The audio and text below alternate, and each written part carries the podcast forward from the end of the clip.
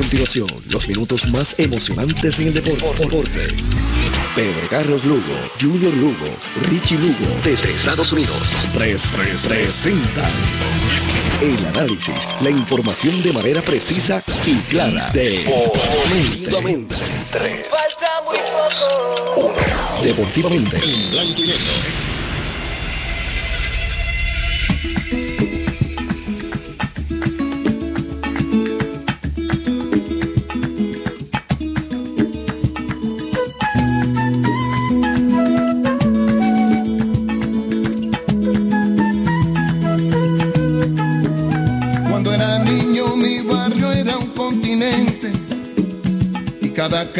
Un camino a la aventura. En cada esquina una memoria inolvidable. En cada cuarto una esperanza ya madura. En nuestros viajes de ida y vuelta a los luceros. Fuimos piratas, saltimbanquis y vaqueros. Nuestra pobreza nunca conquistó el dinero. Pero en las casas nunca se rindió el Me iba a la cama con la fe del que ganó. Me despertaba con la paz del que aprendió. Que lo importante en esta vida es el tratar. Que lo que cuesta es lo que no voy a olvidar.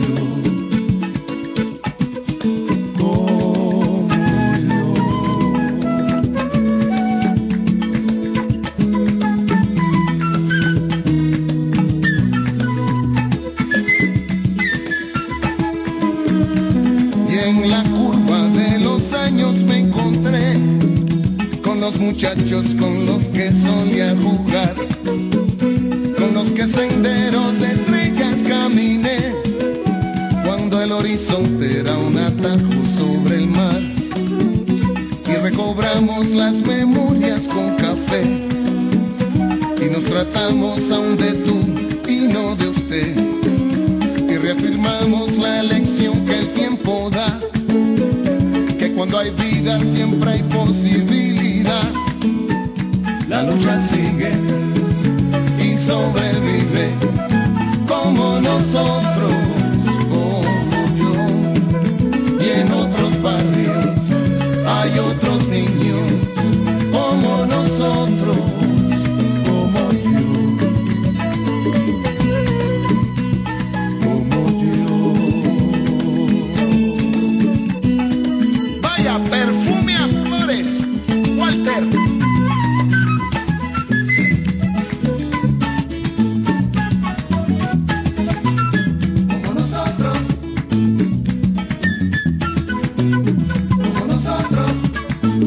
Buenas noches, muy buenas noches seguidores de todos los deportes, bienvenidos a Deportivamente.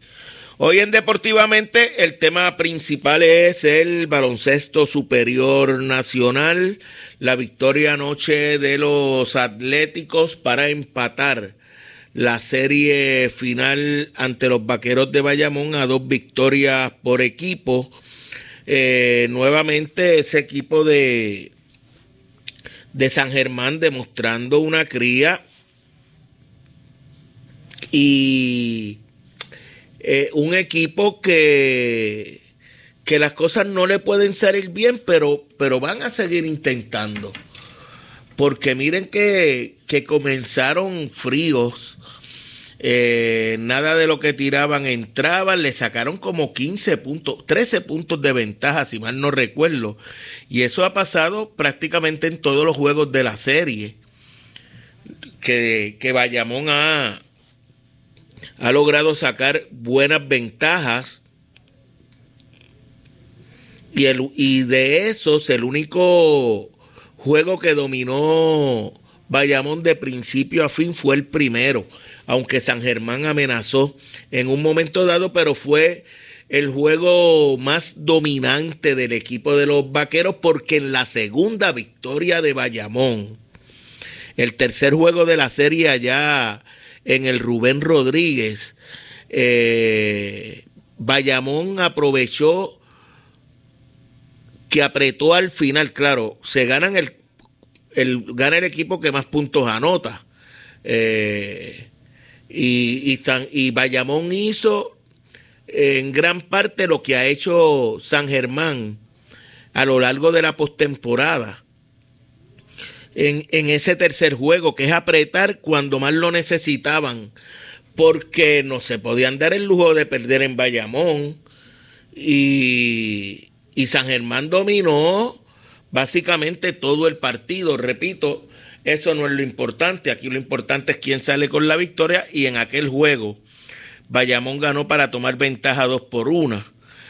Pero a mí me parece que el equipo Ayer San Germán, después de, ese parcial 19 a 10, incluso comenzar lento el segundo periodo, San Germán ganó, después de perder ese primer parcial, ganó el segundo quarter 17 a 15, el tercero 19 a 12 y el cuarto 19 a 15.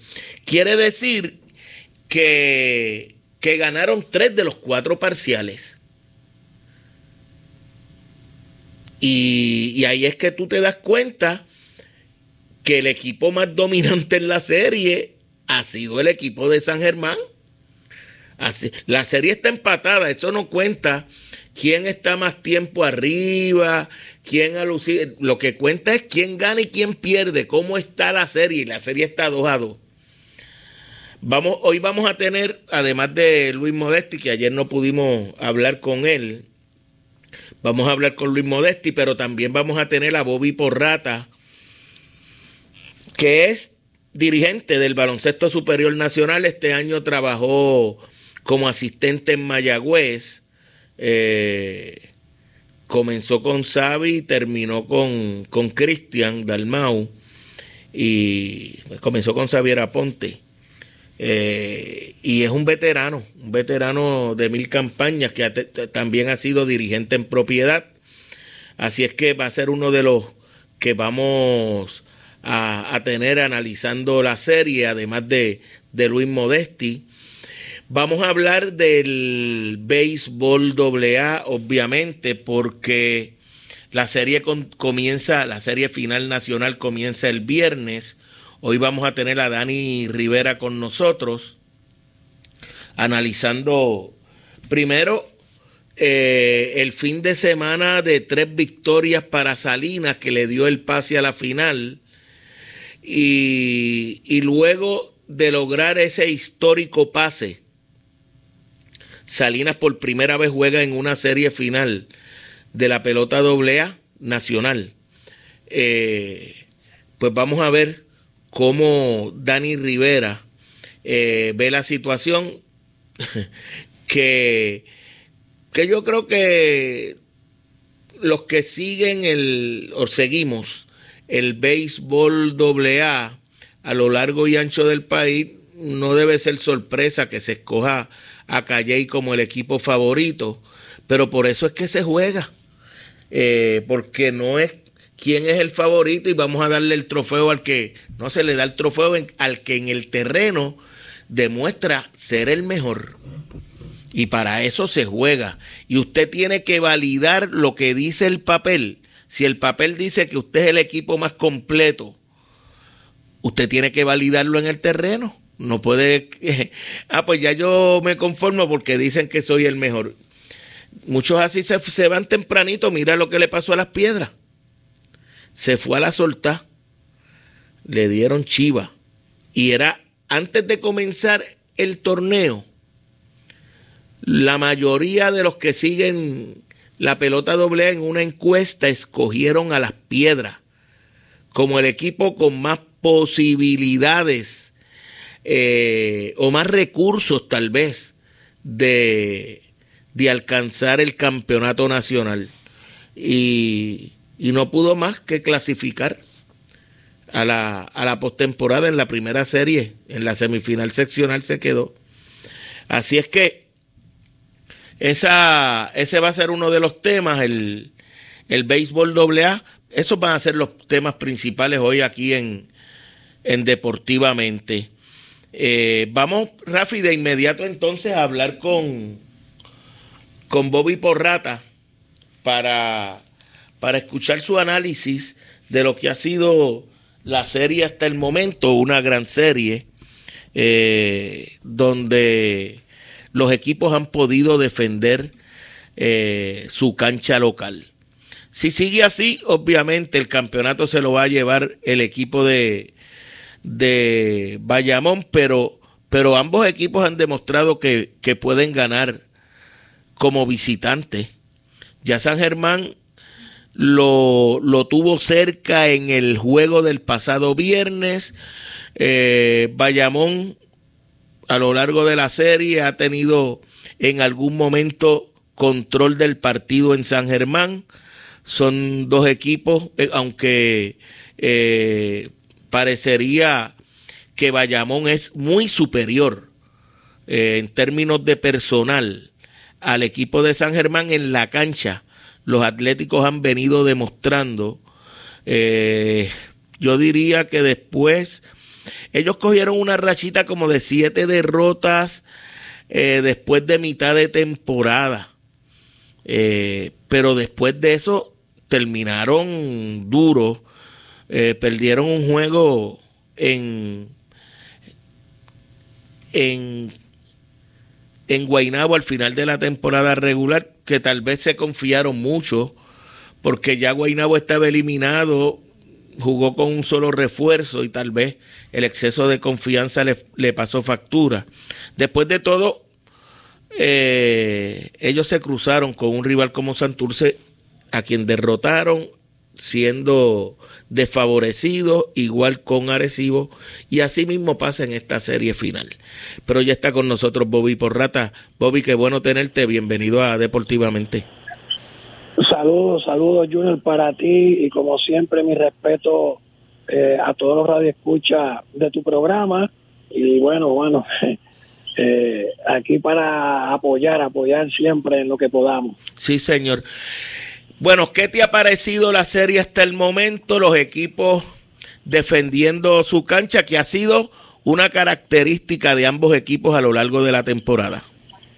Cierto, eh, bueno, primero tengo que a mencionar de que ciertamente estos dos equipos nos han regalado a todos los fanáticos del baloncesto superior nacional una real serie final.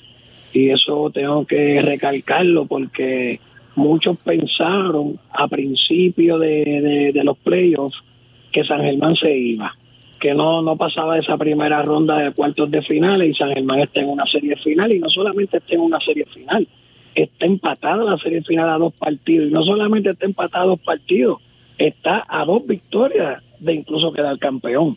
Así que yo tengo que mencionar claramente de que nos han regalado una gran serie final estos dos equipos. Eh, y que bueno, la localía ha sido factor, claro está, a pesar de la localía, ambos equipos no han perdido. eh, en sus respectivas canchas locales en los que va de playoff y mucho antes de eso. Llevan mucho tiempo sin perder cada cual en su cancha local y bueno, en ese sentido, pues claro está, los vaqueros de Bayamón tienen ligera ventaja porque son cuatro partidos de llegar a un séptimo partido jugando como local. Así es. Oye, ¿qué transformó al equipo de San Germán? Que era un equipo que, que ganaba y perdía. Yo diría que, en, la primera en la primera mitad de, de, la temporada regular al San Germán, que se ha convertido en estos momentos un equipo que para cualquier equipo, no importa el trabuco que sea, es bien difícil derrotar. Pues mira, muchos, ¿verdad? Muchos comentan y mucho se menciona de que los dos refuerzos que tuvo el equipo, que ha traído el equipo de los Atléticos de San Germán, el caso de Horace Jefferson, el caso de Nate Mason, ¿verdad? Antes de, claro, está de la elección y ahora la entrada de Norris Cole, pues han sido un factor importante porque han sido dos caballos, realmente dos caballos, lo que se llaman dos refuerzos que han cargado este equipo, pero yo tengo que también darle crédito a la labor que ha hecho el cuerpo técnico, porque pueden haber dos caballos, pueden haber muchos jugadores de reparto haciendo un buen trabajo, pero tiene que haber un cuerpo técnico detrás de esto. O sea, si no hay un buen cuerpo técnico, por mejores jugadores que tú tengas, se te hace difícil conseguir las metas. Y yo creo que tengo que darle crédito al cuerpo técnico del equipo de los Atléticos de San Germán. Claro está encabezado por Eddie Casiano, Manolo Cintrón, Mario Andriolo, que también está ahí en ese en ese banco sentado. Eh, y este equipo, fíjate que fue el primer equipo que comenzó a practicar en la pretemporada. Mientras todos comenzamos los primeros días de marzo o finales de febrero, este equipo comenzó a practicar el 15 de febrero. Fue el primer equipo que se tiró al tabloncillo a practicar.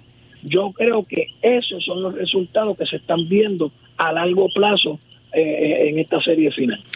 Bueno, entonces eh, jugadores que tenían pocos minutos eh, de juego durante la fase regular se ha convertido en, factores determinantes en victorias, como el caso de, de Sanabri en la serie contra Recibo.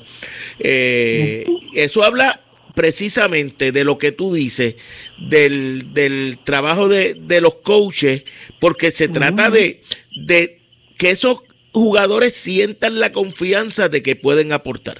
Exactamente, que es, lo que te quiero decir, es la confianza que le ha brindado el cuerpo técnico a estos jugadores. Y fíjate que siempre se menciona de que, claro, eh, cuando vamos al banco, pues el equipo de los vaqueros de Bayamón superan al equipo de los atléticos porque tienen más profundidad, ¿verdad? Y es lo que todo el mundo ha dicho, todo el mundo lo comenta y todo el mundo la cree.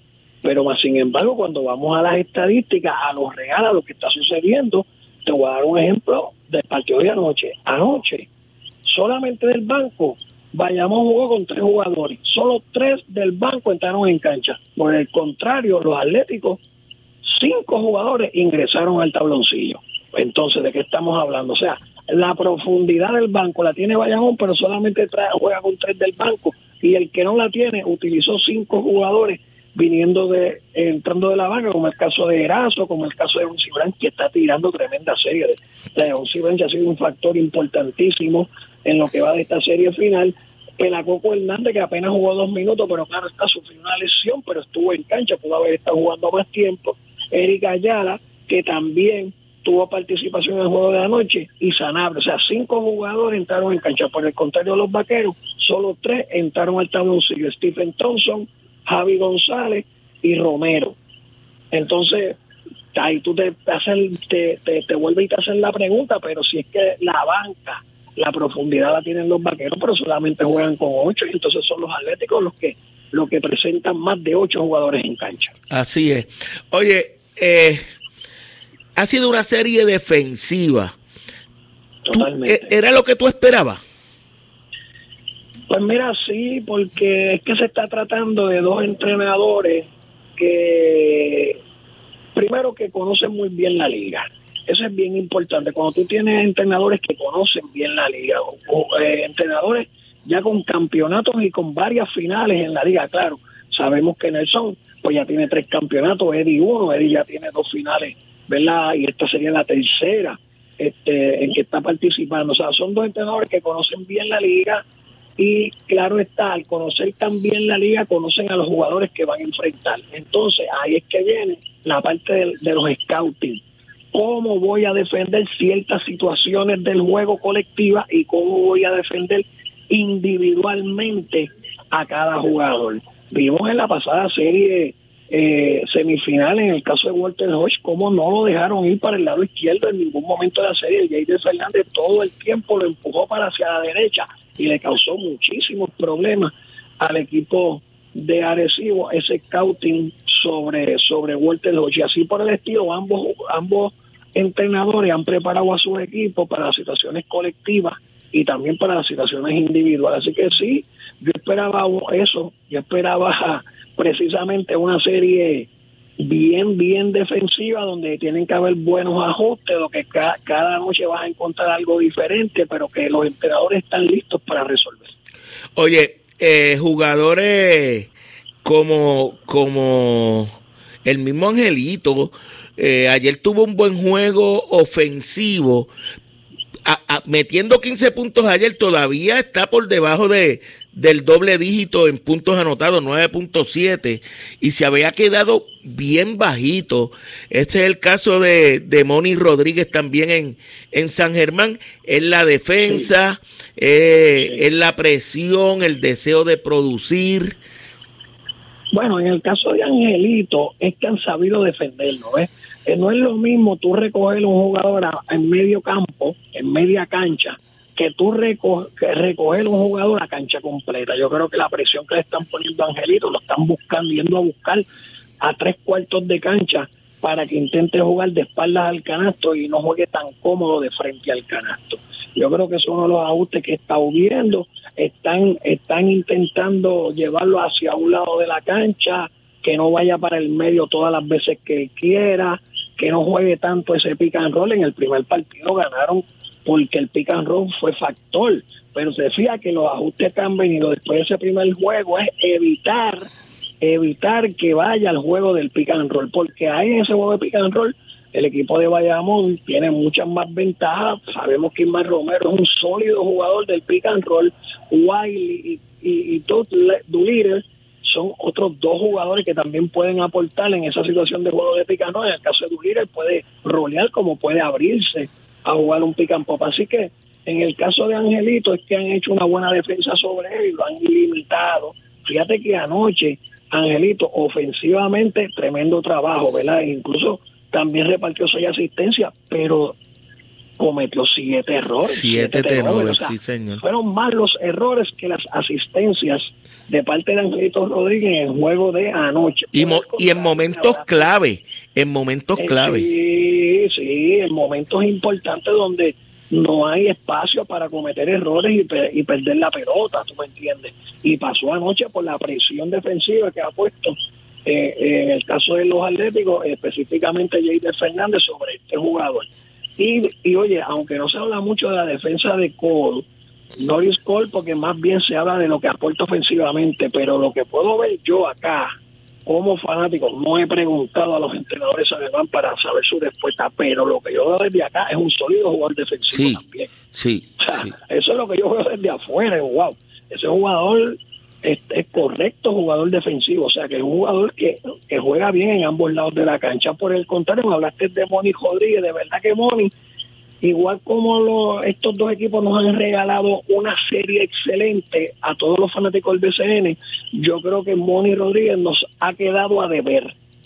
Esa es una opinión muy personal mía, nos ha quedado a deber principalmente en el lado ofensivo, porque todos este sabemos que no es un gran jugador defensivo, que su aportación normalmente en los equipos es la parte ofensiva, pero nos ha quedado a deber cuando promedia cuatro puntos por partido.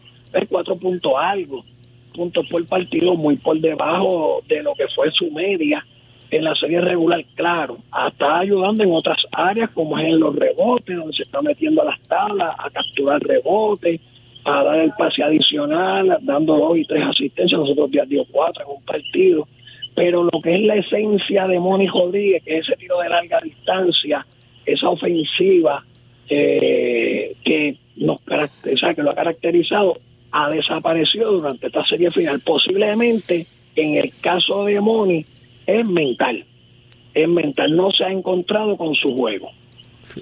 Y, y, y es, oye, y uno pudiera decir, y a pesar de todo eso, San Germán todavía está, tiene la serie empatada, eh, que uno, uno piensa que en algún momento tiene que explotar. Sí, claro. Oye, se le está haciendo tarde porque ya, han pasado cuatro partidos. Ya, ya lo que le quedan son tres de llegar a un séptimo partido, pero sí puede pasar porque tienen las capacidades de venir en una noche después de un eslón y, y anotarte 20 puntos. Puede pasar incluso tan cercano como el juego de mañana, tú sabes. Habría que ver, claro está, cómo, cómo esté mentalmente el jugador. Pero ciertamente ha sido una serie excelente, nos la hemos disfrutado todos los amantes del baloncesto, dos equipos que están dando el todo por el todo para, para sacar este campeonato. Fíjate que son dos de los tres equipos más ganadores en la historia del baloncesto de Puerto Rico y eso también hay que tomarlo en consideración, ¿ves? Tú sabes, vayamos con 15 campeonatos, los Atléticos con 14 campeonatos, así que está Bayamón queriendo despegarse un poco en ese renglón y el equipo de los Atléticos para intentar alcanzar a los vaqueros de Bayamón en la cantidad de campeonatos obtenidos. Oye, y Ponce en el bullpen, qué pena. Y Ponce, claro, bueno, Ponce el otro. es que esas son las tres franquicias más ganadoras en la historia del baloncesto de Puerto Rico. Mira, si tú fuera Nelson Colón, ¿qué ajustes para mañana? Yo creo que Nelson Colón es un entrenador sólido, ¿verdad? Con campeonato, conocedor de nuestra liga, tiene al lado, está muy bien acompañado en ese banquillo, con Camacho, que también tiene muchísimos años ya como entrenador asistente y también fue jugador. también fue jugador, en su, tuvo su etapa de jugador, este, en el caso de Luis Camacho. Yo creo que son dos, dos entrenadores muy, muy ávidos de, de ajustar, de saber lo que tienen que hacer, pero lo que tienen que es básicamente, han hecho un buen trabajo, o sea, los dos entrenadores han hecho un buen trabajo. Yo creo que lo que tiene que, pasar, que fue lo que no vi anoche, es que en el clutch, cuando las millas cuentan, como decía un compañero entrenador, ex entrenador, amigo mío, Mundi Bae, que yo sé que tú lo conoces, en el tute del juego, en el tute, tienen que meter la bola. Anoche tuvieron incluso en una en una sola posesión tuvieron dos tiros de de tres puntos que tiran, fallan con espacio, cogen rebote ofensivo, vuelven, tiran, fallan, agarran por segundo rebote ofensivo, pero esta vez cerca del canasto y volvieron y fallaron. O sea, yo creo que le está faltando este anotar el canasto importante, el canasto grande en el momento indicado. Y en el caso de San Germán, yo pienso que, que es más complicado ganar un séptimo juego como visitante que ganar un quinto juego.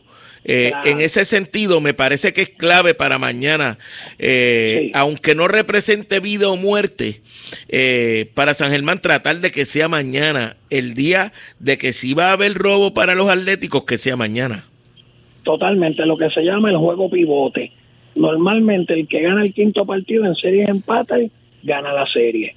No que siempre es, no es que es final y firme, pero normalmente. Así que el juego pivote, que es ese quinto juego de mañana, el que gane ese partido prácticamente tiene las mayores posibilidades de ganar la serie. Si los Atléticos quieren proclamarse campeones de la temporada 2022, tienen que mañana robarse literalmente ese partido allá en el Rubén Rodríguez de Bayamón. Bueno, vamos a ver qué, qué, sucede. Ha sido sin duda una gran serie. En, en, en el caso tuyo, eh, Bobby, ¿vas a México? ¿Qué vas a hacer? ¿Cuáles son los planes? Pues mira, este, no, no voy a México. Estuve cinco temporadas viendo allá en México. Me fue muy bien, siempre agradecido con, con lo que es el baloncesto mexicano y con todas las amistades que tuve allá, pero recientemente me apareció una oportunidad de trabajar en el baloncesto superior femenino. El año pasado estuve en el baloncesto femenino con las explosivas de Moca, mi primera experiencia después de más de 20 años, porque yo debuté en el baloncesto profesional femenino entre los entre el año 96 al 2000 con las brujitas de Guayama. En aquellos años, ya después en el 2001 entré en el masculino hasta el, hasta el presente Este, y me apareció esa oportunidad con el femenino el año pasado y este año repito en el baloncesto superior nacional femenino, pero en esta ocasión no con las explosivas y sí con las cangrejeras de Santurce. Pues son un equipo con más potencial. Sí, sí, sí, mucho más. Más presión para ti también. Mucha más presión también. Estamos hablando de la capital, de los equipos top y los equipos importantes, ¿verdad? De nuestra liga, los últimos dos temporadas, dos subcampeonatos consecutivos, así que no la tengo fácil, no la tengo fácil para esta próxima temporada del femenino, pero ahí estaremos trabajando con el equipo de las cangrejeras. Así es. Bueno, pues éxito, Bobby, nos mantendremos en comunicación. Claro que sí, siempre a tus órdenes, siempre a tus órdenes. un abrazo. Igual a ti. Bobby Porrata dirigente del baloncesto puertorriqueño, analizándonos la serie Bayamón y el equipo de San Germán. Hoy se descansa, se reanuda mañana en el Rubén Rodríguez. Vamos a la pausa, regresamos con el béisbol AA y Dani Rivera aquí en Deportivamente por Good Quality Travel a donde quieras viajar y por el taller Vega, la ley y la fuerza en hojalatería y pintura en el barrio Río Chiquito en Ponce y por Automeca Technical College, los profesionales de la mecánica. Bienvenidos a Deportivamente, un programa con los mejores lanzamientos y defensa del país. Un programa preparado para la competencia, dentro y fuera de cada evento deportivo. Deportivamente, experiencia muy cerca de tu radio. Tu radio. CERT, tu centro de imágenes diagnósticas con servicios de rayos X, CT scan, MRI, Open MRI, sonografía, mamografía, tomosíntesis de seno y PET scan. Además ofrece tratamiento de radioterapia para pacientes de cáncer. Todos nuestros centros cuentan con radiooncólogos diariamente y cuatro aceleradores para tratamiento ininterrumpido. Comunícate a nuestros centros ubicados en Ponce 842 2478 en Yauco 4920260 y Guayama 6860090. De lunes a sábados desde las 7 de la mañana.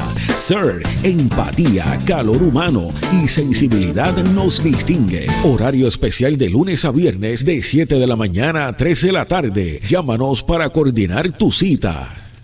Good Quality Travel. En Good Quality Travel le ofrecemos las mejores ofertas con los mejores y más variados destinos para ese viaje soñado. Llámenos a los teléfonos 284-1407, 284-1410 y libre de costo al 635-0263 para ayudarlos a planificar su viaje. Good Quality Travel. A donde quieras viajar. Y ahora continúa deportivamente en blanco y negro por WPAB 550. Una presentación de Con Concreto Inc. Puedes llamar a Champú 939-350-6060, es el teléfono de Con Concreto Inc. Y por CERT, la tecnología más avanzada a su alcance. Bueno, el viernes comienza la serie final del béisbol AA. Los peces voladores hacen su debut en una final nacional en su historia. Los Toritos, un equipo que es tradición, bueno, al igual que Salinas, eh, pero ya con experiencia de haber ganado campeonatos nacionales. Dani Rivera es nuestro analista del, uno de nuestros analistas del béisbol AA. Ya está con nosotros. Saludos, Dani. Radio escucha. Bueno, Dani, primero, ¿qué te parece eh, ese pasado fin de semana para los peces de tres victorias? Bueno, eh, fue una buena prueba para ellos, ¿verdad? Eh, un buen referente para ver cómo ellos se pueden desempeñar en este segundo fin de semana, que yo entiendo que es su única debilidad que podemos ver para esta serie, ¿verdad? El final, en el caso del equipo de Salinas, porque todos sabemos, no es un secreto, que ellos cuentan con una de las mejores combinaciones, el mejor unido. De, de los mejores en la liga, eh, Miguel Fontanes y, y pero ellos tuvieron toda la temporada, Juan Carlos Montero estuvo toda la temporada tratando de, de encontrar ese tercer lanzador y hasta el día de hoy todavía no lo han conseguido. Ellos, tanto Mario Santiago como Nelson Rodríguez, Echan Ramos y una serie de lanzadores, le han hecho el trabajo relevando pero de hecho Darwin Vargas, que me viene a la mente que el año pasado tuvo una extraordinaria temporada, este año eh, no ha sido factor. Y es lo único que, que podemos ver, más adelante seguimos abundando, ¿verdad? Pero pienso que lo que los hace vulnerables es ese tercer juego para ese segundo fin de semana, pero lo demás, por lo menos eh, viendo desde la perspectiva del equipo de Salinas, yo le veo grandes, grandes oportunidades este fin de semana demostraron que podían ganar ese tercer juego, aunque enfrentaron un equipo en las mismas circunstancias de ellos, no va a ser el caso con Calle. Calle tiene tres lanzadores sólidos para ese fin de semana, que puede ser uno crucial, a diferencia de los demás equipos. Pero me gustó lo que vi del equipo de Salinas, vi una mejoría grande eh, en el equipo como tal, es un equipo que a pesar de que tuvo un récord impresionante, tanto en la temporada regular, en la serie de la sección y en el carnaval de campeones, tuvieron el entraron con 5 y 3 y tuvieron que jugar un juego decisivo. A pesar de, esos números tan buenos, fue un equipo que tuvo muchos problemas desde la serie ahí en el carnaval de campeones. Fue un equipo distinto al de la temporada regular, pero aún así su dirigente, que más adelante voy a abundar también, ha crecido y ha logrado sacar el máximo de su equipo.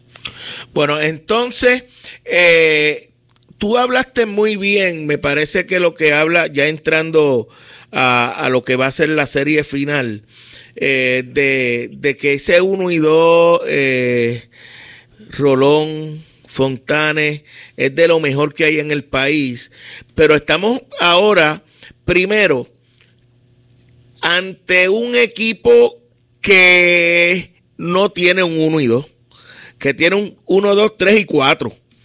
Entonces, eh, pero ahora es tal vez Rolón contra Freddy Cabrera. Eh, y eso va a, a, a, igualar la, el hecho de que de que ese picheo 1 y 2 de, abridores de, de Salinas haya sido tan dominante a lo largo de la temporada. Sí, definitivo, Junior. De hecho, hay algo que yo quiero abundar, ¿verdad? que este año ya no es un referente. Calle, como muy bien tú dijiste en la introducción de tu programa, eh, es el claro favorito. Eh, yo creo que todo el que analiza este béisbol debe considerarlo como los favoritos. Pero ya no podemos utilizar como referente el hecho de que Calle juegue en la selección central, porque ya Sidra, eh, y lo hemos visto, ellos simplemente porque es que tienen tanto corazón o, una organización tan buena, ellos se han arreglado los pasados años para entrar ahí. Pero ya Sidra ha dejado por lo menos las pasadas ediciones de ser una gran potencia de este torneo fue uno de los más balanceados y como también muy bien tú resaltaste, la mayoría de los analistas, ¿verdad? Eh, los que analizan el, el, béisbol, ¿verdad? Por otros foros, consideraban al equipo de las piedras como el mejor equipo, ¿verdad? Por, por los nombres eh, que habían en, el roster. Pero es un torneo muy balanceado. Yo no considero a Calle por nada del mundo un equipo superior ni al de Salinas ni a ningún equipo. La diferencia del equipo de Escayel precisamente es que tienen un 1, un 2, un 3, un 4, tienen una profundidad eh, en su bullpen muy buena. Pero tanto Salinas tiene que subir el nivel, obviamente, como lo tiene que subir Calle. Porque si el equipo de Calle sigue siendo vulnerable en su ofensiva, un equipo muy frágil, eh, a tal extremo que, que tanto el equipo de Miguel como otros equipos, ellos para vencerlo, los juegos eran 1 a 0, 2 a 1, 3 a 2, juegos de pocas carreras. Si el equipo de Calle permite que un Rolón, que un Fontane pueda maniatarlo por 6 o 7 entradas con pocos lanzamientos, pues entonces eh, puede ser balanceado el juego. El equipo de Calle tiene que apretar en ofensiva o por lo menos hacer trabajar a Rolón y a Miguel Fontanes. Si ellos logran hacer trabajar a esos dos iniciadores, sus oportunidades son bastante grandes. Esa puede ser la diferencia. Pero Calle ha demostrado ser un equipo que anota pocas carreras y a pesar de que ellos han podido prevalecer, eso también los hace vulnerables porque en un juego cerrado cualquier cosa puede pasar. Ya analizando desde esa manera de que el equipo de Calle ha sido vulnerable, otro punto bueno que tiene el equipo de Calle y es que no falla la defensiva. El picheo es bueno, la defensa da los, los importantes y eso obliga al equipo de salida a que juegue un juego defensivo perfecto, pero principalmente la presión la tiene Salina en el sentido de que sus dos iniciadores tienen que ir siete a ocho entradas, aunque parezca exagerado, pero por lo menos deben ir siete entradas para que así su bullpen trabaje lo menos posible. Oye, y hablando de defensa, a mí me llamó la atención la gran cantidad de errores que cometió Salinas, porque Salinas a lo largo del torneo y especialmente en la serie regular, que fue cuando más eh, yo tuve la oportunidad de verlo, era un equipo bien sólido, defensivo. Eh, bueno, eh, solamente hay que mirar los nombres en ese cuadro interior para uno percatarse de, de esa calidad defensiva que tiene el equipo, pero, pero especialmente en, el, en la pasada serie, en, el, en la serie semifinal. Eh, bueno, de hecho, el juego se extendió a entradas extras por un error de un hombre con manos seguras como, como lo es Emanuel Marrero. Y, y, y, no puede darse el lujo ante Calley de que esa, esa defensa le falle. Definitivamente, eso no puede pasar. Ahora, hay un factor bien importante, eh, Junior, que es el escenario. Y el escenario afecta principalmente la defensiva. El juego de béisbol, y también lo he escuchado como se habla del baloncesto, el deporte, la inmensa mayoría de los deportes, la clave es la defensa.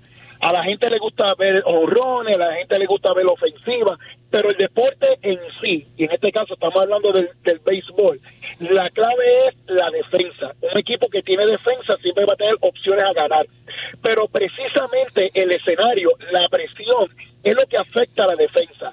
Cuando tú entras en ritmo, que tú estás cogiendo la bola, no hay ningún problema pero tan pronto tú fallas una, fallas dos, ahí viene el factor psicológico, el factor emocional te hace perder la confianza y es lo que hace que un equipo, ¿verdad?, eh, caiga en una cadena de errores, que salida no se puede dar el lujo. Y esa es una de las ventajas que tiene Calle. Calle ya está acostumbrado a jugar con ese escenario de más de 2.000 fanáticos por juego. Salinas se tiene que probar en ese escenario, aunque ellos jugaron en un parque más pequeño, pero en un parque lleno, que eso también es bueno, ¿verdad?, para el equipo de Salinas, pero no puede fallar. Un punto que no quiero pasar por alto, Junior, que que yo quiero reconocer en el, en el dirigente de Salinas, Juan Carlos Montero. En el béisbol AA, por lo menos yo soy uno que tiene esa filosofía. Tú traer jugadores del banco no es una buena decisión. ¿Por qué? Estamos hablando de que ese jugador que está en el banco, contrario a las grandes ligas, en el interior no hay un cage.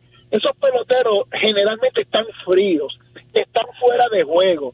Además de eso, la inmensa mayoría de esos peloteros reservas están molestos, están disgustados. Sin embargo, el equipo de Salinas está donde está porque las reservas hicieron su trabajo. Juan Carlos Montero tomó una decisión que yo te aseguro, yo no la tomaría, y él la tomó y le ha salido. Él le ha quitado el bate en dos juegos importantes y los dos turnos le han dado los juegos grandes. Uno contra Yabucoa, eliminó a Yabucoa. Hernando Melero. El domingo saca a Hernando Melero. Hernando Melero es el capitán del equipo de Salinas. Es la cara de ese equipo. Es el veterano y todavía es un veterano joven. Ha tenido problemas ofensivos y el dirigente ha utilizado a su reserva y las dos veces la ha salido. Contra Yabucoa es decisivo, fue un bateador emergente por Melero, y el domingo trae a Ángel Figueroa y da el hit para ganar. Eso hay que reconocerlo, él se ha atrevido a utilizar a, su reserva, su reserva le ha hecho el trabajo, es importante que él mantenga la comunicación, porque yo en la posición de Melero, eh, uno siendo tan competidor y siendo la cara del equipo, no creo que sea, aunque el equipo gane, el orgullo eh, y no podemos acusar al pelotero de ser egoísta. Es que cuando uno está al nivel de Hernando Molero, siendo del pueblo, no debe ser fácil para él. Pero Juan Carlos Montero ha tomado las decisiones y ellos tienen de cuatro o cinco jugadores del banco que han sido los que le han dado eh, eh, la victoria al equipo de Salinas en este carnaval de campeones. Por último, lamentablemente Salinas no tiene un parque que, que sea apto para, para eh, albergar una serie final nacional. Tienen que moverse, se van a Sidra. Eh, para los fanáticos de Sidra, ahora es bien fácil. Eh, pueden ir a pie a su parque y, pueden ir en bicicleta al parque del contrario. Eh, le queda 10 minutos, 15 minutos. Entonces, eh, ¿qué representa eso? Y, tú mirando la confección del equipo de Salinas vis con la estructura, la, como está, como, como es la estructura del estadio de Sidra, eh, ¿cómo va a ser ese factor de parque? Sí, no, definitivamente es, es otra ventaja que se le está dando al equipo de Calle, pero obviamente no tiene alternativa, ¿verdad? Este, Salina, este, pues los parques del área sur no están en las mejores de condiciones, en el caso de Cuamo no hay, no hay energía eléctrica, o sea, no hay luz en el parque, el parque de Santa Isabel, Santa Isabel se está arreglando, Guayama no tiene luz, le quedaría Juana Díaz, no sé si Juana Díaz... No, no es opción, lo, vi, lo vieron y no fue opción. Ok, no, no Entonces, eso prácticamente coloca a Sarina en una posición desventajosa en el, en el sentido de que ya Calle, ¿verdad? Pues domina esos parques, juegan tanto en Calle como juegan tanto en Sidra, que es su rival, ¿verdad? Es un rival de la temporada regular. Es una posición desventajosa en términos de, de aclimatarse al parque pero no creo que en, términos de rendimiento del pelotero no, porque el equipo, el parque de Sidra es un parque que está en buenas condiciones. Eso le gusta principalmente al pelotero que quiere jugar la defensa, le ayuda a los lanzadores, Junior. Eh, no es lo mismo lanzar en Salinas que lanzar en Sidra. El parque de Salinas es un paraíso para los bateadores, las medidas del parque son más cortas y la bola corre mucho. Yo creo que más bien es el factor eh, eh, de lo aclimatado que está Calle con ese parque eh, el respaldo de la fanaticada de Salinas. No todo el mundo está dispuesto a montarse en un carro y viajar hasta allá. Eh, y eso favorece totalmente al equipo de Calle eh, en, en ese aspecto intangible pero en cuanto a lo concreto, en cuanto a lo que es el juego, no creo que afecte mucho al equipo, porque es un parque que generalmente a la gente le gusta jugar esos parques que están en buenas condiciones, y el parque de Sidra es un parque que está en buenas condiciones. Yo creo que en lo concreto no hay problemas, pero sí en el aspecto de, que Calle está más familiarizado con ese parque, y obviamente están a 10 minutos, y eso sí es una ventaja que el equipo de Salinas le está concediendo al equipo de Calle. Dani, gracias. La semana que viene retomamos el tema. Claro que sí, Yo nos Saludo a ti una vez más y a todos los que escuchan. Dani Rivera, aquí en Deportivamente. Vamos a la pausa para regresar con más baloncesto superior nacional y otros temas aquí en Deportivamente por Good Quality Travel. A donde quieras viajar. ¿Cuál es tu favorito? De qué callada manera se me adentra usted sonriendo. Entérate hoy. Entrevistas, resultados, deportivamente. En blanco y negro. CERT, tu centro de imágenes diagnósticas con servicios de rayos X, CT scan, MRI, Open MRI, sonografía, mamografía, tomosíntesis de seno y PET scan. Además ofrece tratamiento de radioterapia para pacientes de cáncer. Todos nuestros centros cuentan con radiooncólogos diariamente y cuatro aceleradores para tratamiento ininterrumpido. Comunícate a nuestros centros ubicados en Ponce 842 2478 en Yauco 4920260 y Guayama 6860090. De lunes a sábados desde las 7 de la mañana.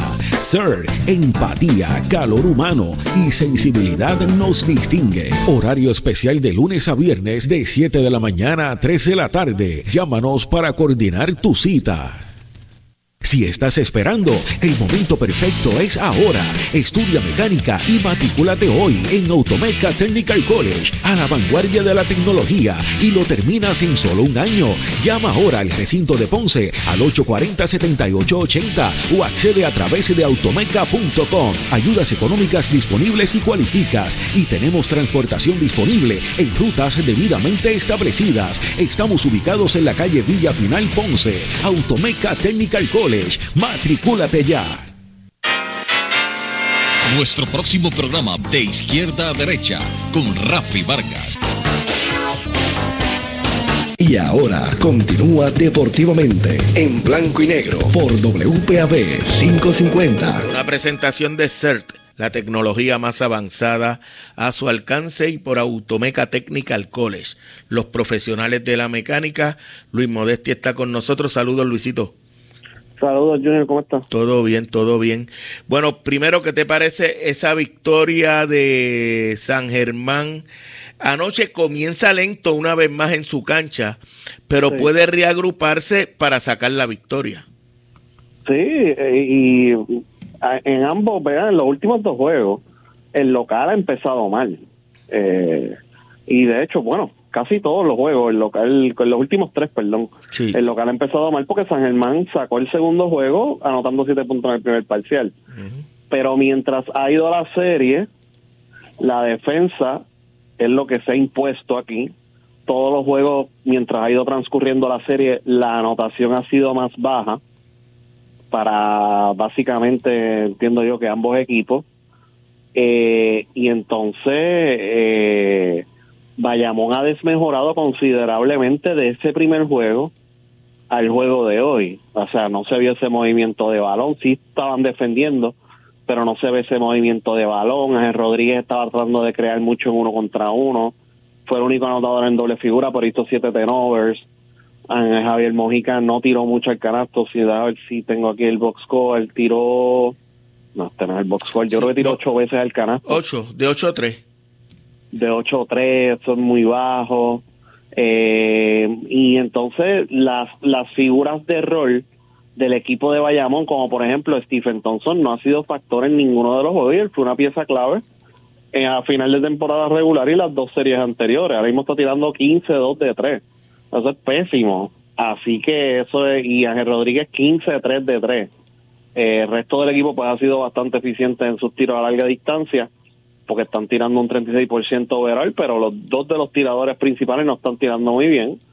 Eh, Benito y Javier Mojica sí están tirando por encima de, verdad del promedio, pero como quiera. O sea, y San Germán, algo que, ¿verdad? La serie ahora mismo está 2 a 2, algo que me preocupa para el lado de Bayamón. Bayamón tiene el mejor equipo, pero Nelson no está usando esas figuras como Cliff Durán, no está usando a Ryan Pearson recientemente no no busca más allá de lo que tiene y a San Germán le conviene que Bayamón también tenga una rotación corta.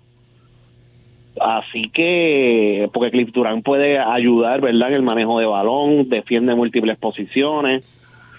Ahora aparentemente se va a ir a jugar 3x3, o sea que eso lo veo malísimo. O sea, Cliff tiene que jugar y, y esa es la ventaja que él tiene. También no pidió timeout en los últimos minutos, no recuerdo si él pidió un timeout o no después del tiempo de televisión. y el juego estaba ahí, Bayamón no estaba jugando, ¿verdad? A lo que nos tiene acostumbrados ver. Así que, que vamos a ver qué sucede el resto de la serie, pero lo que me preocupa es que San Germán, Bayamón tiene el mejor equipo. San Germán tiene los dos mejores jugadores de esta serie, que son los dos refuerzos, y los jugadores de rol están haciendo el trabajo. Mira cómo está jugando Jorge Brian Díaz, mira cómo está jugando Jaden, que aunque no está siendo eficiente en los últimos juegos a larga distancia, está defendiendo bastante. Mira cómo está jugando en Cibranch, Pelacoco, Moni tuvo su momento, ¿verdad? Ganó todos canastos corridos, pero Eddie no lo, no lo puso a cerrar el juego, que fue una buena decisión también. O sea, todos esos jugadores de rol, o sea, los dos refuerzos están llevando la ofensiva. El resto de los jugadores de rol están siendo eficientes y están defendiendo duro y han sido de los dos equipos, este ha sido, San Germán ha sido el equipo más consistente en mi opinión, porque en todas las en todos los partidos ha salido a defender duro. Y si tú defiendes duro en todos los juegos, siempre vas a tener una oportunidad de, de ganar, de hacer un comeback, porque la defensa te da oportunidad de correr y ahí es donde, ¿verdad? Donde San Germán pues puede, puede hacer daño. En el caso de Bayamón, ayer no corrió todo era media cancha, pero tampoco se estaba moviendo el balón. Así que por eso fue que terminaron con 61 puntos y hasta los últimos segundos lo que había era 58 puntos en el marcador. Así que me preocupa bastante Bayamón a estas alturas porque ha ido desmejorando poco a poco y eso es gracias al esfuerzo defensivo de San Germán. Oye, y algo tiene que hacer Bayamón para, para tratar de, de controlar en, en algo a, a Jefferson. Por eso mencioné a Ryan Pearson, alguien tiene que salir y Ryan, eh, perdón, y Jefferson ha sido, ¿verdad? Uno de los refuerzos, ¿verdad? Eh, de los mejores refuerzos que hemos visto recientemente. Pero tú tienes, en ocasiones él tiraba, él hacía un drive al canasto y era uno contra uno. No llegaba ayuda, no lo doblan cuando tiene el balón en el bloque, no, no se vio nada. Y yo entiendo que esos ajustes van a llegar el próximo juego. Porque ayer estuvo muy cómodo en, los, en los momentos cruciales. Eh, yo creo que lo vinieron a doblar en los últimos minutos, pero ya, ya San Germán estaba arriba. Así que ese ajuste tiene que llegar para que, ¿verdad? No es que lo vayan a detener, pero que para anotar 20, 21, 25 puntos tenga que tirar muchísimo más el canasto. Y ahí te ayuda, ¿verdad? Porque Bayamón está dominando bastante bien los rebotes, está protegiendo bastante bien los rebotes y no está permitiendo segundas oportunidades. Así que, pues ahí, pues vamos a ver qué, qué ajuste pueden hacer con Hollis. Vamos a ver, mañana te voy, te vuelvo a llamar para, para hablar más de, los ajustes eh, y de otros aspectos que están pasando en la serie, eh, que son buenos comentarios. Eh, esa situación de los medios, esa guerra mediática, también es bueno es bueno analizarla. Gracias, Luisito, como siempre. Gracias, Cómo no. Luis Modesti, aquí en Deportivamente. en el béisbol de las grandes ligas, hoy ya hay resultados. Eh, el equipo de los cachorros derrotaron 3 por 2 a los nacionales. En ese juego, eh, vamos a ver, Nelson Velázquez se fue en blanco en dos turnos, fueron dos ponches, batea 242. Los Phillies derrotaron a los, déjame ver, no, los rojos 1 a 0 a los Phillies. Eh, en ese juego, el hermano de de Chugal Díaz, Alexis, eh, obtuvo la victoria. 4 y 1 tiene en la temporada con 1.75 de efectividad. Lanzó dos entradas, tres ponches en ese partido. Oye, los Orioles vienen bien, pero perdieron hoy contra Toronto y se alejan en el wild card. Hoy en Ponce se anunció la inauguración del, del torneo de Elite eh, Carlos Vázquez está con nosotros, su presidente. Saludos, Carlito. Saludos para ti, Junior, y para toda tu audiencia, y en especial a los que están en el, en el estudio contigo. ¿Cuándo arranca el torneo y, qué categorías? Porque obviamente su torneo es inmenso. Yo creo que es el más grande del país. No, yo estoy seguro que es el más grande del país. Y, y tienen que dividirlo porque si no, no da abasto las canchas.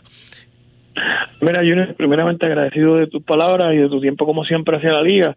Nosotros estamos arrancando este próximo 20 de agosto con el torneo femenino en todas sus categorías, desde 7 años hasta 18, y las categorías de 13 a 16, todas en Ponce, 20, 24 canchas están ubicadas en Ponce, dos en, perdón, 23 canchas en Ponce, dos en Guanadías, dos en Peñuelas y una en Guayanilla. Esa es la programación que tenemos de facilidad deportiva, comenzando con la inauguración en el auditorio Juan Pachín Vicente, donde los chicos y chicas se van a aglomerar en el, en el Paquito Montaner. Eh, y luego, a eso de las 8 y 40, salen caminando hacia el Pachín para comenzar los actos protocolares a las 9 en punto.